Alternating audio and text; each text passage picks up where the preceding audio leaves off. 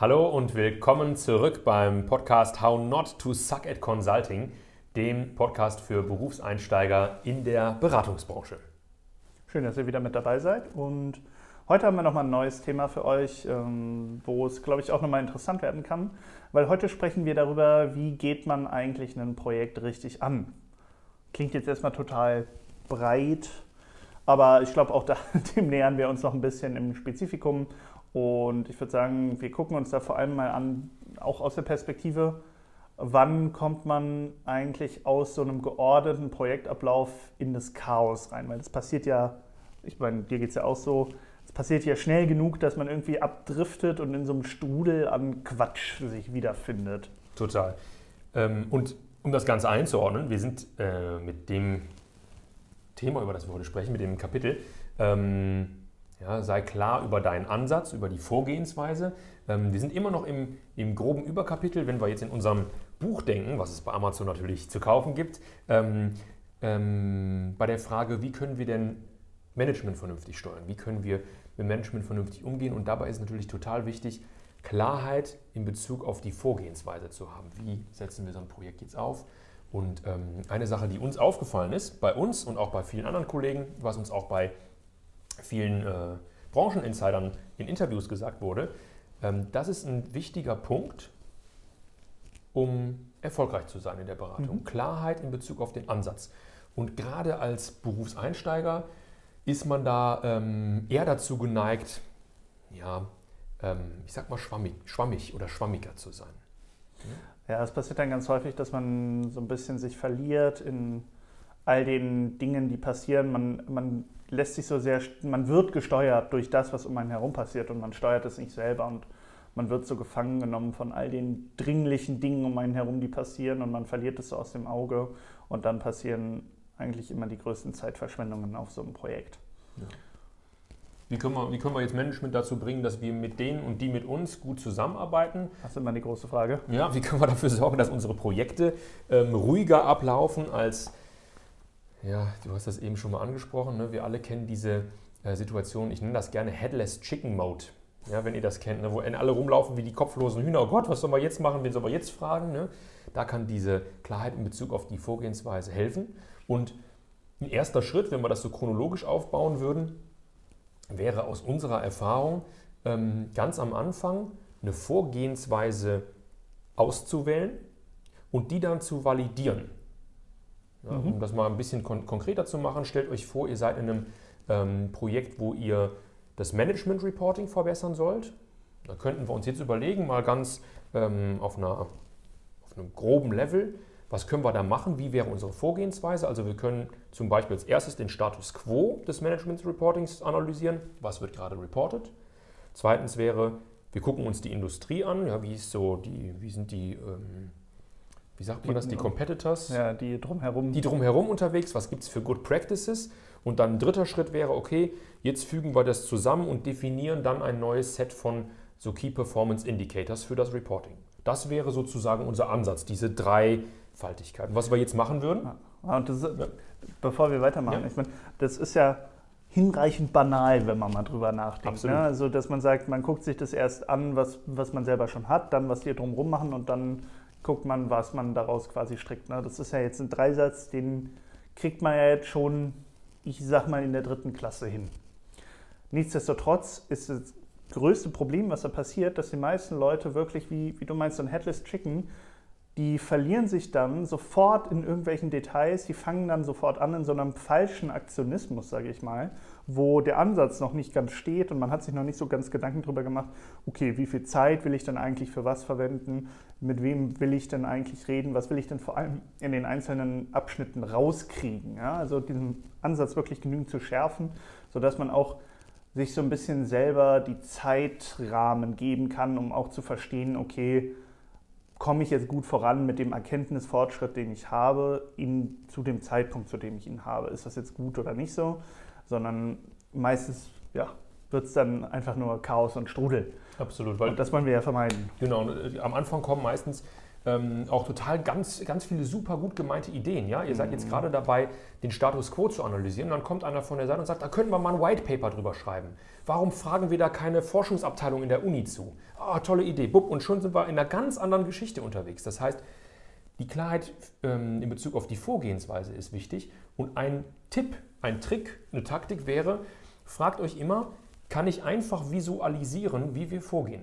Mhm. Wenn ich noch nicht mal in der Lage bin, das aufzumalen, dann besteht meistens keine Klarheit in Bezug auf die Vorgehensweise, wenn ihr wisst, was ich meine. Oder ne, wenn du jemanden fragst, wie, wie geht ihr hier vor, mal es mir mal kurz auf und dann wird gesagt, ah, das ist zu kompliziert. Das ist schon so eine rote Fahne, ähm, die darauf hindeutet, dass eigentlich keiner so richtig weiß, wie wir vorgehen sollen. Also der erste Schritt, Ansatz auswählen und validieren. Validieren im Sinne von, ne, ich würde das jetzt meinen Kollegen vorstellen, ich stelle das dem Tristan vor und der Tristan sagt, das ist dritte Klasse Niveau, aber ist eine, ist eine gute Idee, lass uns das machen. Mhm. Und so wird das vielleicht auch ein Kunde oder ein Manager machen. Ne? Der Punkt ist ja auch, nur weil es einfach ist, ist es ja nicht schlecht, sondern im Gegenteil. Meistens sind die einfachen Sachen die sinnvollsten. Und da könnt ihr euch auch also versuchen, immer dran zu hangeln. Dinge, die total banal klingen, sind häufig auch der richtige Weg. Ja. Nicht immer, aber häufig. Absolut. Und dann kann ich immer noch hingehen und sagen, bevor ich dann ein Projekt starte, in so einem Kick-Off-Meeting, ähm, das besagte Bild anwerfen. Ja, wie würden wir vorgehen? Und dann kann ich, bevor wir dann ins Detail gehen und das tatsächlich abarbeiten, Leute fragen, was hältst du davon? Ist das aus deiner Erfahrung gut? Das heißt, am Anfang geht es darum, ein klares Bild zu haben, wortwörtlich, das tatsächlich aufmalen zu können und Leute danach zu fragen, was gibt es hier noch zu beachten. Vielleicht ganz kurz aus meiner Erfahrung. Ich hatte ein äh, interessantes Projekt bei einem großen Energieversorger. Und da haben wir tatsächlich von einem professionellen Grafiker die Vorgehensweise in so einem Comic malen lassen. Kein Witz. Ja, und das haben alle im Projekt bekommen und wussten dann, ah, okay, das war so ein Space Shuttle, was dann gewisse Stationen abgeflogen ist. Und dann wussten alle, okay, jetzt gerade sind wir da und für Umwege hat das Space Shuttle keine Zeit, um das jetzt in dem Bild zu lassen. Ja, das heißt, diese Anfangsphase ist recht wichtig. Genau. Auf jeden Fall. Ja, und auch das Thema validieren lassen sollte man vielleicht nochmal betonen, weil da muss man auch immer sehr vorsichtig sein. Auf der einen Seite, ihr solltet euch ja quasi das Feedback dazu holen. Ihr solltet gucken, passt das, was ich mir da ausgedacht habe, zu dem, was ich da tun möchte. Aber ihr solltet natürlich auch aufpassen, dass ihr nicht, wie hat es immer so schön ein Manager bei uns gesagt, ähm, manchmal, also manchmal wird es nicht mehr besser, es wird nur noch anders und besonders nach der x-ten Schleife. Also da schaut, dass ihr so ein gesundes Maß an Feedback holt, um es zu validieren, aber nicht jedes Feedback ist auch wertvoll. Absolut. Ähm, da fällt mir äh, ein, man darf natürlich auch dann überlegen, wen frage ich nach Feedback. Es gibt mhm. so, wenn man jetzt Leute einsortieren müsste, es gibt so zwei ähm, Typen.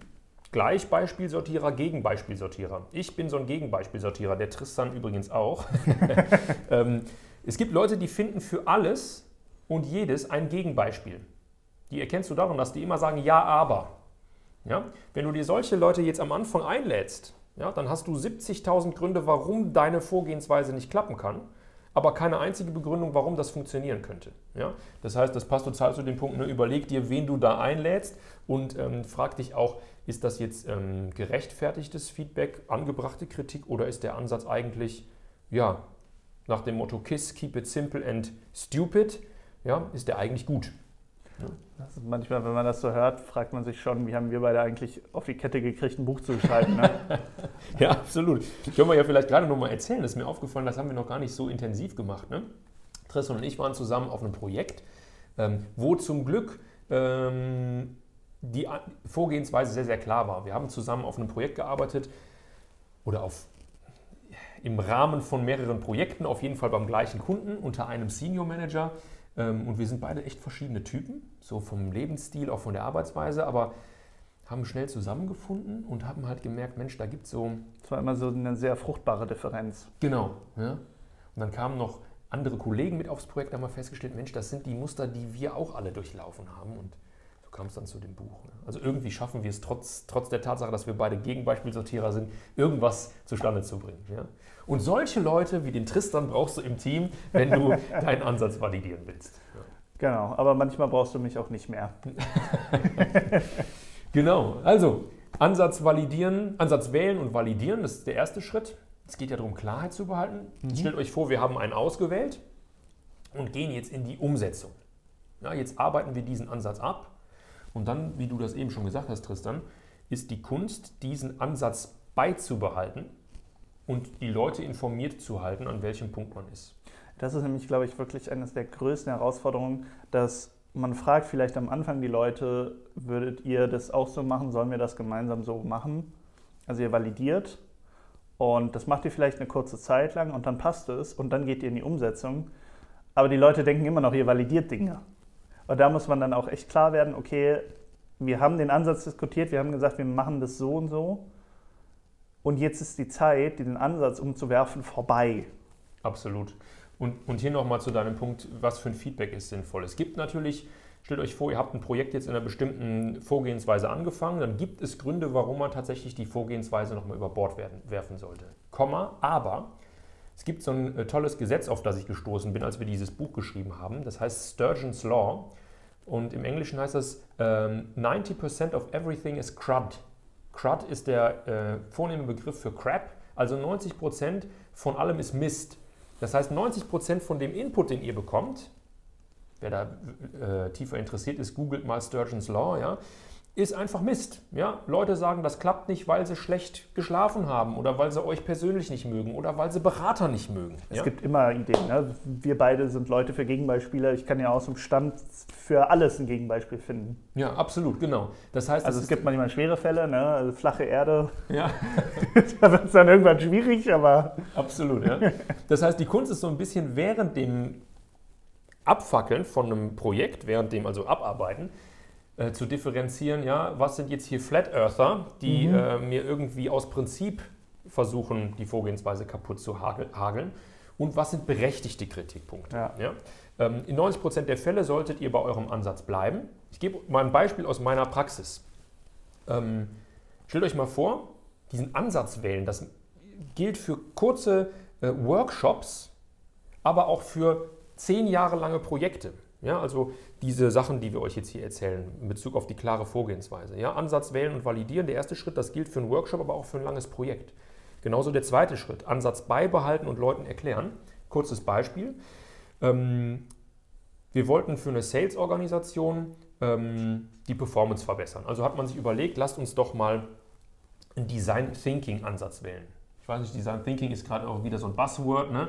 Ähm, ich erkläre es mal ganz, ganz kurz. Der Ansatz beim Design Thinking ist, ich definiere sogenannte Personas, also so repräsentative Personen in Anführungszeichen, und überlege mir, was haben die für Schmerzpunkte, für Painpoints und suche dann Lösungen für diese Painpoints. Also die Vorgehensweise ist, ich definiere diese Personas und spreche dann über die Schmerzen dieser Personen. So, das haben wir gemacht. Workshop mit Management und Kunden.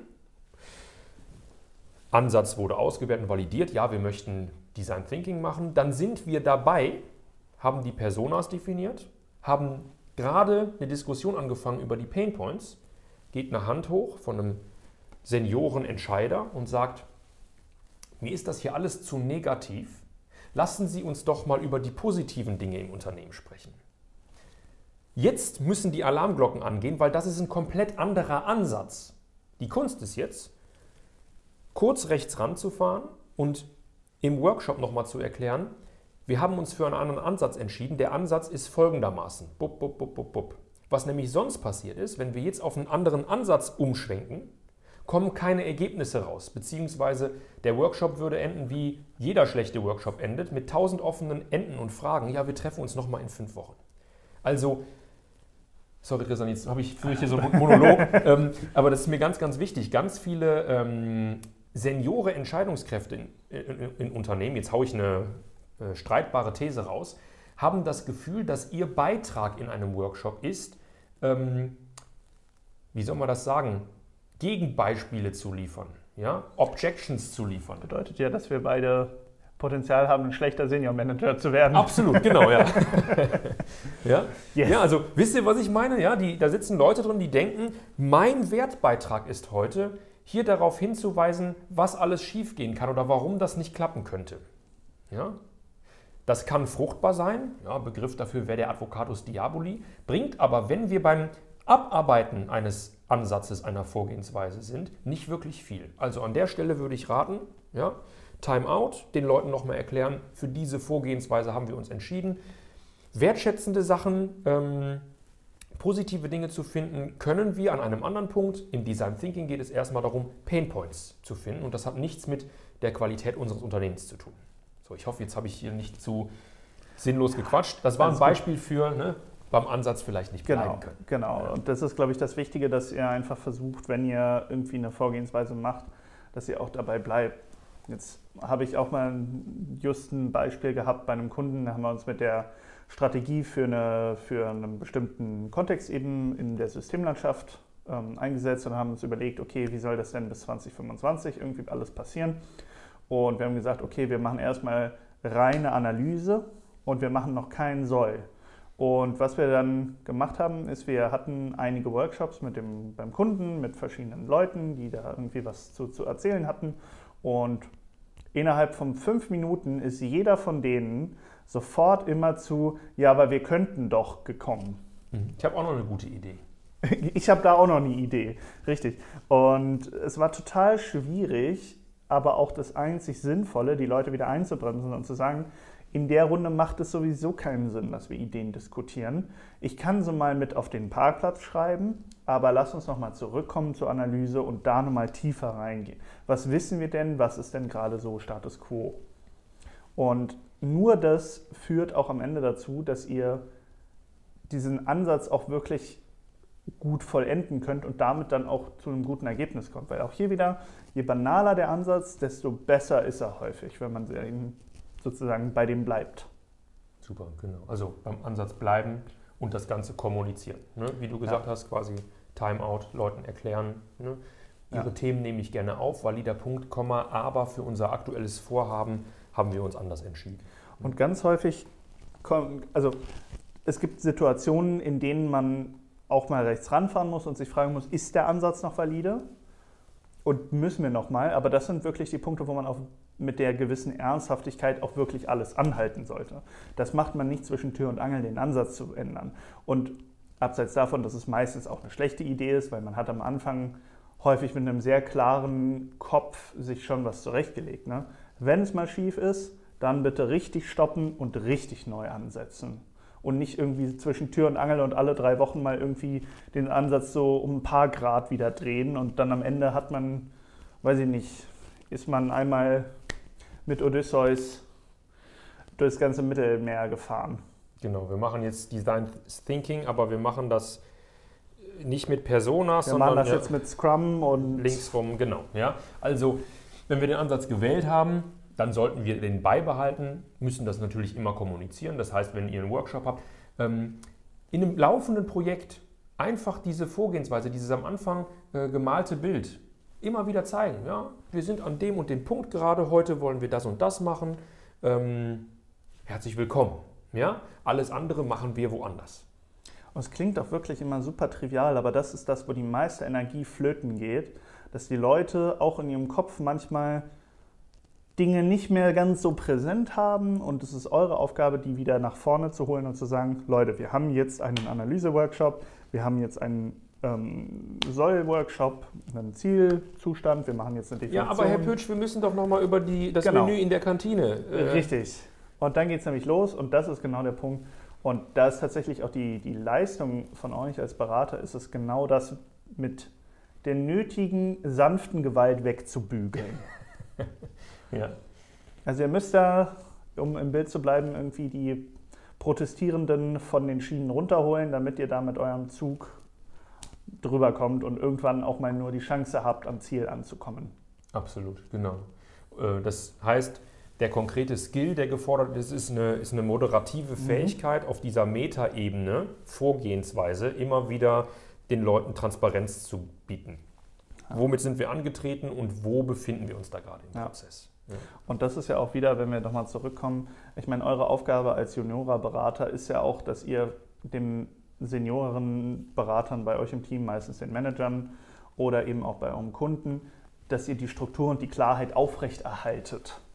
Dass ihr sozusagen euch darum kümmert, dass die Leute auch ihre Aufgaben gut machen können. Ne? Also versucht einfach so ein bisschen MC-mäßig, Master of Ceremony, haltet da die Fäden beisammen. Super. Und die, da hilft total, sich ab und zu einfach mal ganz banal zu fragen, während einer Phase, einfach, wo stehen wir denn gerade? Mhm. Ne, morgens nochmal zu checken, wo sind wir gerade im Prozess, wo sind wir gerade auf dem äh, Bild der Vorgehensweise. Ja?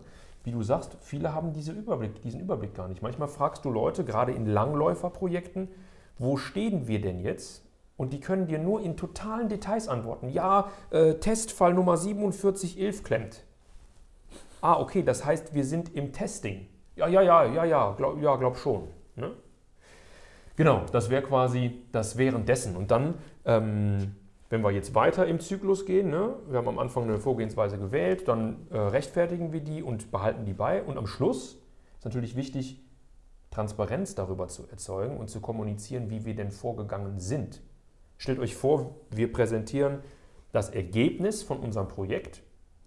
Dann ist es extrem wichtig, transparent zu machen, wie wir vorgegangen sind. Wenn ich euch jetzt sage, ich habe auf den Mount Everest zwei Wochen gebraucht, dann ist wichtig zu wissen, habe ich das zu Fuß gemacht, haben mich Sherpas da hochgetragen oder bin ich mit dem Heli hochgeflogen? Am letzten Tag. Genau, ja. Also das heißt, ähm, bei der finalen Präsentation, beim Endergebnis ruhig transparent machen, äh, für welche Vorgehensweise und vielleicht auch, warum man sich dafür entschieden hat und ähm, wie dann die Ergebnisse sind. Das ist hochgradig relevant. Und auch da wieder, ihr könnt euch nicht vorstellen, wie gern gesehen auch total banale Strukturiertheit ist. Also immer wenn ihr euch fragt, das ist doch irgendwie selbstverständlich, das ist doch viel zu simpel, das muss ich doch nicht nochmal hinschreiben, dann ist die Antwort, doch müsst ihr nochmal. Genau, und das können so banale Steps sein wie Ist-Analyse, äh, Benchmark und dann ähm, Konsolidierung oder so. Ja, alleine diese drei äh, Schritte transparent vor Augen zu haben und das kommunizieren zu können, ähm, ist schon ein Alleinstellungsmerkmal in vielen Kontexten. Ja. ja. Unterschätzt es nicht, wie wichtig auch Struktur auch auf so einer richtig allgemeinen Ebene ist. Ja. Und das kann man eigentlich ganz gut mit so einem Bergsteiger-Trip ähm, verbinden. Ne? Stellt euch vor, ihr geht den Mount Everest hoch, dann ist, wäre doch super, wenn einer im Team euch grob sagen kann, ah okay, das ist die dritte von fünf Stationen. Hier müssen wir Folgendes erreichen. Als wenn ihr fragt, wo sind wir? Und die Leute sagen, ja, irgendwo auf dem Everest. Aber eigentlich sollten wir doch nochmal drüber sprechen, ob wir nicht besser auf die Zugspitze gewandert wären. Ja? Das heißt, das ist im Prinzip der Gedanke, den äh, man im Hinterkopf behalten darf. Ja, ähm, ja und wie du sagst, ne, da für, ich sag mal, banale Struktur sind einem sehr viele Leute sehr, sehr dankbar, inklusive mhm. man sich selbst. Mhm. Ja? Genau, das wäre es im Prinzip. Ne? Ja, ich würde sagen, nicht nur im Prinzip, sondern damit haben wir die wichtigste Message rübergebracht. Banale Struktur, klar kommunizieren und bleibt dabei. Gut. In dem Sinne, schön, dass ihr dabei wart und bis zum nächsten Mal, wenn es wieder heißt How Not to Suck at Consulting. Bis dann.